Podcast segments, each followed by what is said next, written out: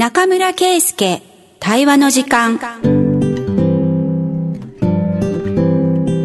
この番組は那覇市議会議員の中村圭介さんに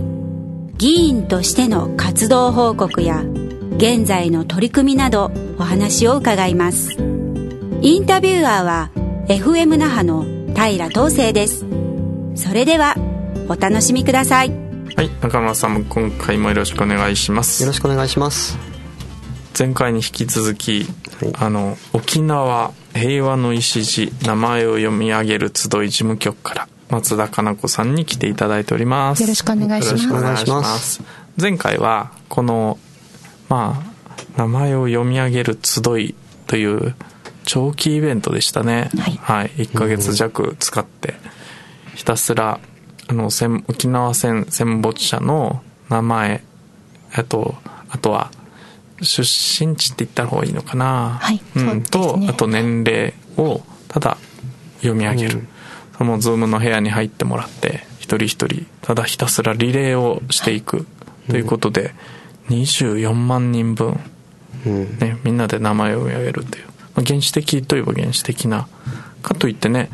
あのズームを使うって意味では世界中から参加ができるという、あのとてもシンプルで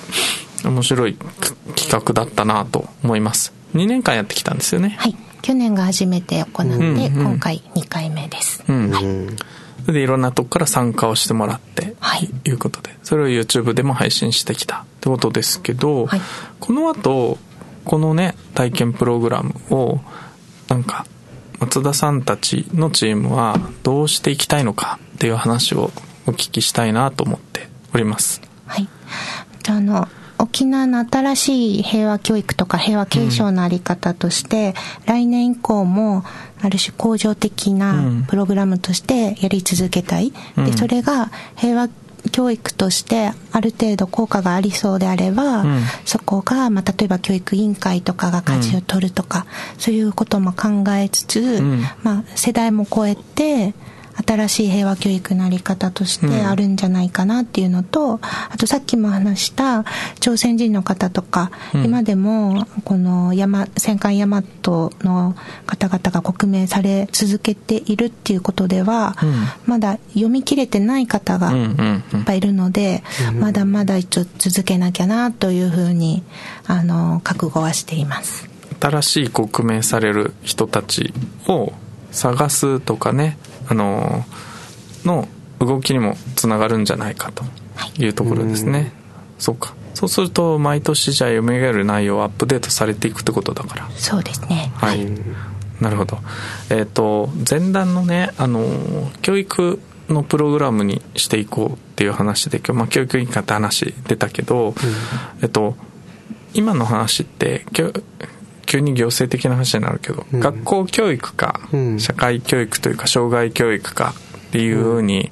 なんとなく分かれてたりするわけですよ。松田さんっていうのは今学校のプログラムにしたいっていうところなんですか？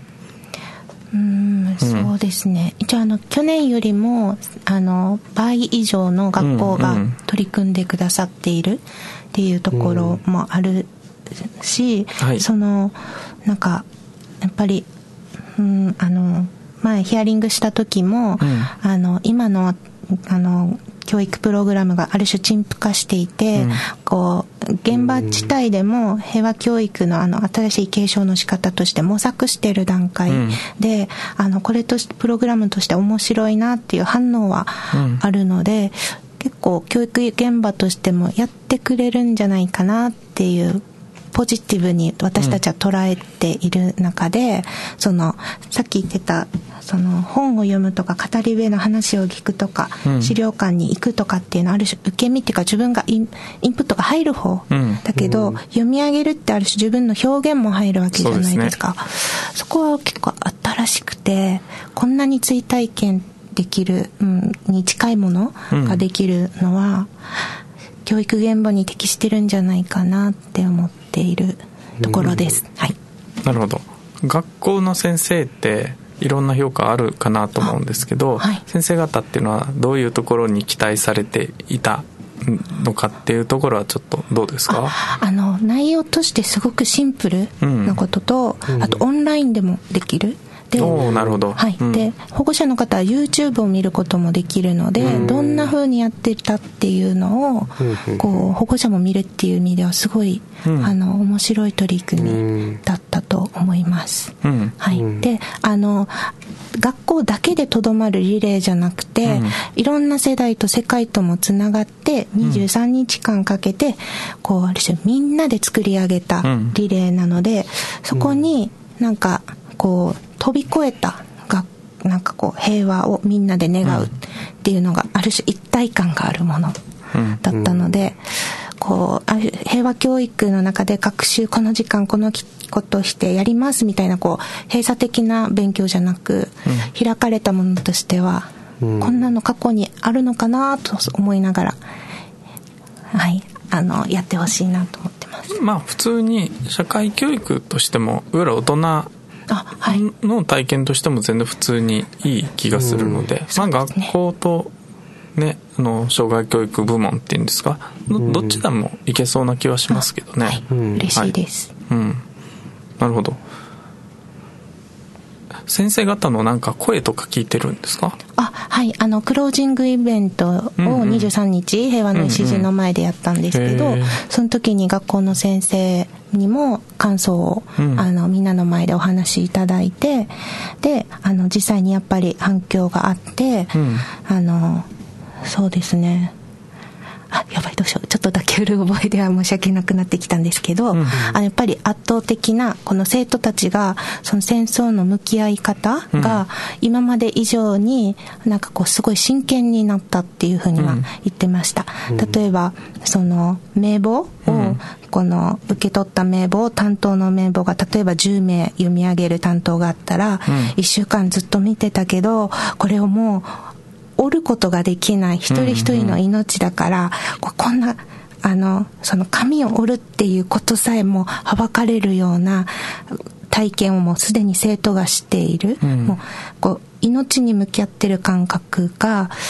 今までの平和教育であったかなみたいな感じではおっしゃっていて、うん、はいあの反響はすごいありましたしあ読み上げた生徒も来てくれました、うん、中学生の方も、もうあの感極まって泣いてしまって、うん、はい。あのありました、うん、はい、なかなか想像力をが豊かというか、想像力が働く体験でもあるってことなんですね、ですね。えー、中村さんねちょっと、はい、ではないけど、僕この体験はなかなか、あのインパクトのある体験だと思うんですけど、じゃあその中で我々はほら知識を植えられてきた、教育をされてきたわけですよね、その中でじゃあ知識いらないのかって話でもないような気がするんですよね。そういうベースがあっての、こういうアウトプットにつながってくるってことだと思うんで、ねうん、全く背景わからない状態で名前読んでくださいって言われたら、淡々と読めてしまう可能性もあると思うんですよね。うんうんうん、やっぱその読むっていうことの裏に、やっぱそれだけ地道にこれまで続けてきたことっていうのが生きてるんじゃないかなと思いますけどね。うん、なるほどね。その知識があるから、うん、あの、あるからここに共鳴とか共感があるんじゃないかって今考え方ね、うん、はい。なるほど。松田さんどう思います？はい。あのさっきおっしゃっていたのが、うん、こう例えばこれ今回の石地に刻まれているのが15年戦争で亡くなられた沖縄の方は、えっと、刻名されていて、うん、で、えっと、そのアメリカ兵や日本兵の方々は沖縄戦っていうくくりで刻名されているんですけど、うん、例えば4月1日にアメリカ軍がこう沖縄島に入りましたっていう時は、やっぱり読谷とか茶谷の戦没者の方は、その4月の時期にすごい多いんですよ。で、前田コーチのあたりであった時は、その時期がすごくて、で、えっと、6月過ぎた後に、あの、例えば、ケラマとかの、えっと、あの、亡くなってるとかっていうのが、この、亡くなった日付も書いてたり、死番地っていうのも書いてるから、この歴史を知ってるがゆえにリアリティがあって、でなるほど。この出身地の方は、うん、もしやこのルートでこの日に亡くなったってことかっていうのが数字で今まで語られてたことが一人一人の名前から家族この一家全滅ってそういうことかみたいなっていうのがこうすごくあの情報量が一気に想像できるなんかもともとのその平その沖縄の歴史を知ってるっていう素地があるから圧倒的に生々しいって感じる。うん、なるほどね。じゃあその知識とその体験がすごいここで融合してもっとインパクトが出るっていうそういう話なんだ、あそれはすごくよくわかりますね、はい、じゃ逆にそうでない人とかはきっかけとかになるのかな？あそうだと思いますね。ねうん、はい、あの実際私もあの学び直したなっていうところが、例えば20代30代の男性と思われる名前だと、うん、あの例えば南東とか、うん、あとこう満州とかで亡くなってたりしてあこの時代に結構沖縄から南洋に行ってる人いたんだっていう意味では、満州に行ってたんだっていうのも県出身者が外で亡くなったやつも刻銘されてるからって話よね。ね。今の15年戦争の下りのとそうですね、うんうん、その部分で改めて沖縄の歴史を沖縄戦と言われてる1945年からのその3ヶ月だけにフォーカスするんじゃなくて、改めてその前の時代に沖縄の人がある種戦あのなんだろうな、犠牲者じゃなく、もしや加害者だったんじゃないかっていうところにも、ちょっと視野を広げて考える戦争への向き合い方の、こう、私たちは言わないけど、その名簿を見て読み上げたところで、自分のその調べるっていう一歩を促すような気づきの場になったらなるほど。嬉しいなとか自分自身もその学びありました。自然にあった知識とこの体験が結びつくっていうのとこの体験通して、あこれちょっと興味が出てきたみたいなところの、あのフックにはなってると、うん、いいですね。いいですか、うん、今の話はすごくしっくりきます、これだけだとねとはちょっと思っていていてそうか。中村さんねあの、はい、知識を誰かから得るっていう僕ら体験はしてきたけど、うん、そのことに対して誰かと対話をするあとは意見を交換するみたいな場って最近のワークショップ形式のプログラムってそういうもの結構あるんですね、まあ僕なんかなかったなと思っているんですけどう、ね、うんまあ、個人として向き合うっていうのが多かったかなとは思いますね、うん、そうね。だからそれをみんなでどう共有して意見を交換していくのかっていうののちょっと興味があるんですけど松田さんこのプログラム通して何か対話を促すとか。やりたいです。なるほどね。これからちょっとやってみたいって話だね、はいあの読み上げた後に簡単な感想を一応毎回聞かせてもらってたんですけど、うん、正直全然足りなくて次の方も待ってるし、うん、そこは時間に追われるもんね、追われているので、うん、なんかそこがすごい機械的になってたのが悔しいなって思いはあったので、なんかやっぱり言ってくださったことに対して、こう事務局として答えたいけど、そうすると永遠と話しちゃいそうなので、それをまた別で機械でもってできたらなとか、あと参加してくださった方の振り返り会みたいなものもやりたいし、うんはい、なんかこう参加した後のこう参加者同士でのなんか話せる場みたいなのを、うん、作ったりとかもやりたいし、うん、うん、なんかやるやりたいことは増えてきました。うん、なるほどね、そそこが次の対話で対話で深まること多いですからね。はい、やりたいです。本人がすごいモヤモヤしてる状態で、話せはしないんだけど、うん、他の人が話してるのを聞いてあ自分もそれだっていう気づきがあったりあるんで、うん、そういう振り返りの場があって、まあ、そこに話さないまでも見,、見られるとか参加できるとかっていうのはありがたいかもしれないですね。うん。まあ、あとは Zoom っていう場あのネット上の部屋に、まあ、一人ずつ入ってくるような感じですよね。それをリレーしていくってイメージなんですけどこれまあちょっとしたアイデアなんですけどなんか場所それをみんなで見るあるいはみんなで喋りながら見る。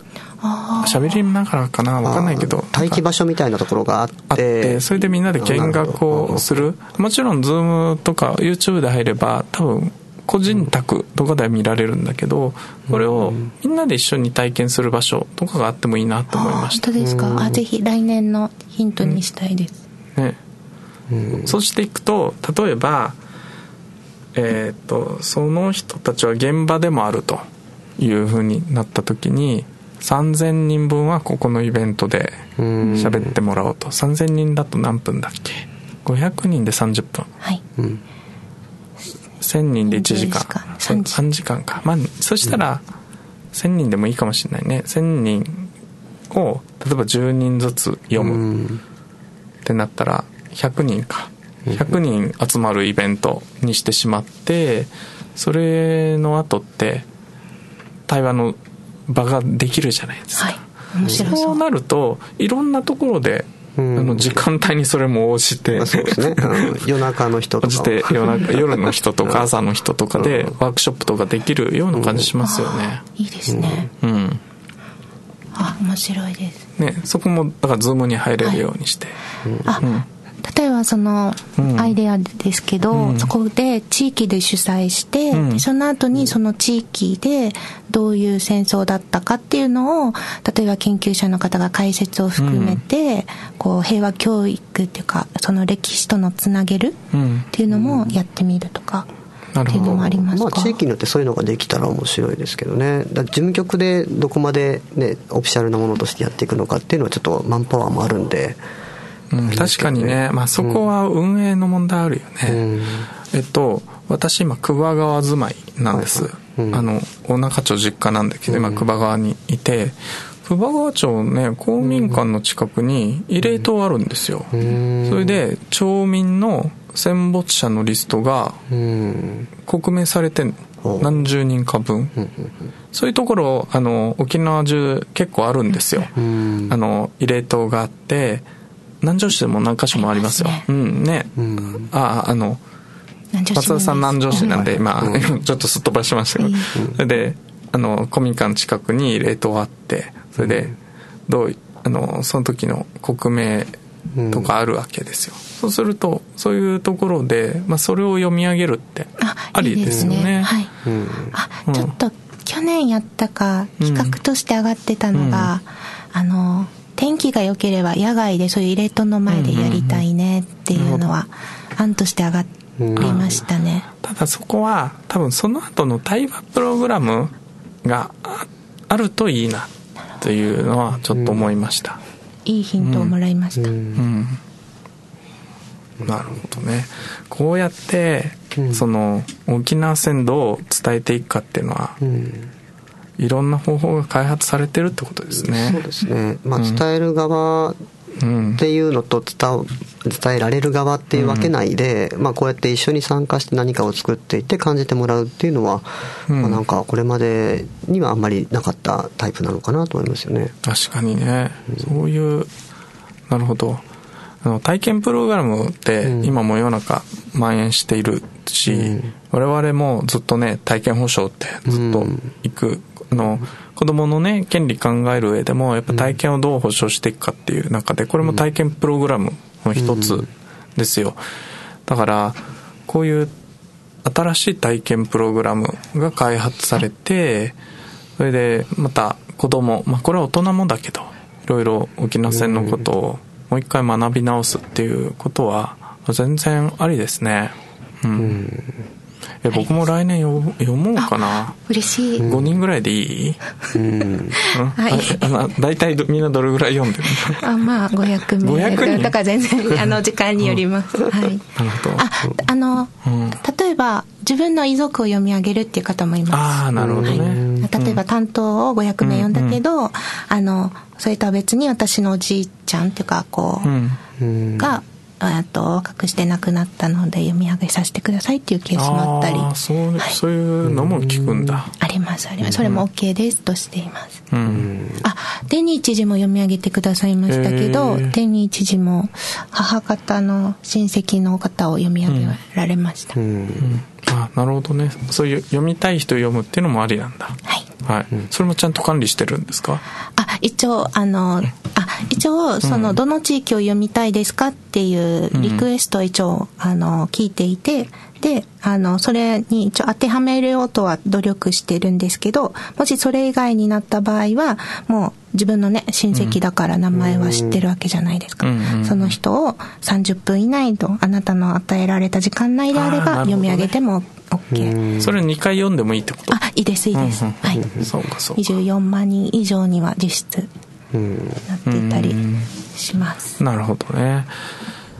すごいあの後半はねアイデア出したりもできて面白かったなと思ってるんですアイデアとして聞いてもいいですか、どうぞ。この、まあ、音声だと伝わりづらいかもしれないんですけど、うんうん、読み上げるっていうのと、うん、ある種これが24万人が読んでるっていうことにもつながるかなと思うんですけど、うん、読み上げるってちょっとなんかある種こう文字を読むだけで声を上げなくても読み上げるって言えるかなとかも思ったりすると私たちある種、うん、その一人一人の名前を読み上げるがこの応答の方、うん、呼ぶの方っていうこともできるから名前ちょっとなんか新しくしてもありかなとかって思ってるけど、えー、僕僕は読み上げるっていうとちゃんと声に出して音読する感じですか？ねイメージだけどな。なんかこのごん。べん。の字じゃなく、この呼ぶの字でもありかなって思ったりして。ああこれはちょっと国語の先生に聞かないと分からないけど。すいません大声でやってしまった。あのタイトルだけ見るとちゃんと音読するんだなって私は思いましたけどね、ひらがなにするかとか今後、ちょっとあの名前もアップデートも含めて、うん、なんかこうコンセプトがまだなかなかなか伝わってないっていうか、私たちもねあの発展途上なのは重々承知の上なんですけど、そういう意味でもいろいろアイデア欲しいなって思いました。なるほど、これあれですよね。今完全ボランティアで、まあ、無償でやってるプロジェクトなんですよね、はい、そこもすごいけど。手作りです。はい、お金とかどうするんですか？これ。あじゃああのいくつか、はい、助成金には挑戦はしていて、ペットボランティアのか、あごめんなさい。あのカンパは呼びかけてます、うん、あの募金を直接、えー、募金箱置いたり、うん、あとは銀行振込とクレジットカード決済もいけます、うん、ああそうなんですね、はい、ホームページとかそういったところにもホームページあります。あの沖縄平和の礎名前読み上げる集いで検索いただければグーグルで上位にヒットします。これで上位じゃなかったら困ります、ね、はいはい。1位じゃないと、はい、なるほど、じゃあ今のこと言葉で検索すれば、はい、あのここから募金できますよってことですね。よろしくお願いします、うん、はいよくわかりました。なかなか中村さんこれを、うん、那覇でねあるいはまあ政治で受け止めるっていうのはどういうことかっていうのは僕もなんかイメージパッとは出てこないんですけど、どうですか？感想として。どう受け止めればいいんだろうねこれ。そうですね、うん、なんだろう。これ、まあ、どこもそのやっぱ平和学習どうしたらいいんだろうっていう考えってまあ行き詰まってるというか、まあ、煮詰まってしまってるところある、行き詰まってしまってるところあると思うんですけど、うん、こういういろんなチャレンジが各地で生まれてくるとあこれはいいかもしれない。これ時代時代によって多分あのうまくいくものとそうでないものってあると思うんですけど、ね、試みとして、まあ、こうやって広がってきてるのでこれはすごくいいんじゃないですかね。うん、うん一つあの感謝も込めて一つ行政がどういう関われるかも伝えてもいいですか、うん、あ一応あの公園に沖縄県や沖縄県教育委員会なども講演してくださっていて、うん、で今回はオープニングイベント6月1日なんですけど、うん、あの北谷町のえー、っと北谷町役場が会場を開放してくださってそこでオープニングイベントを、えー、やる予定だったんですけど台風直撃でできなくなってしまってでもあの行政としてもはいあのすごい、ね、あの関わり出してるんだね、はい、関わってくださってるっていうのもあります、でクロージングの会場の、えー、糸満市の市長の方もあ結構あの関わってくださっていたり、うん、あのすごい真摯に話を聞いてくれたりっていうのもあるので、はい、はい、住民っていうか地域の方も関わるイベントでも結構あるので、うん、はい。あの行政がどういう形でどこまでっていうのはいろいろ考えられることあると思うんですけど、うん、はい、参加型っていう面でぜひあの、支援いただければと思いました、うん、あのやっぱ公園沖縄県が取れたっていうことと沖縄県教育委員会も取れたっていうところもあの私たちが3800名以上の参加者を呼び込めたっていう意味ではすごい後押ししてくれてたんだなっていう意味では感謝です、はい。わかりました。ありがとうございます。ということでお時間でございます。松田さん中村さんありがとうございました。ありがとうございました。またお願いします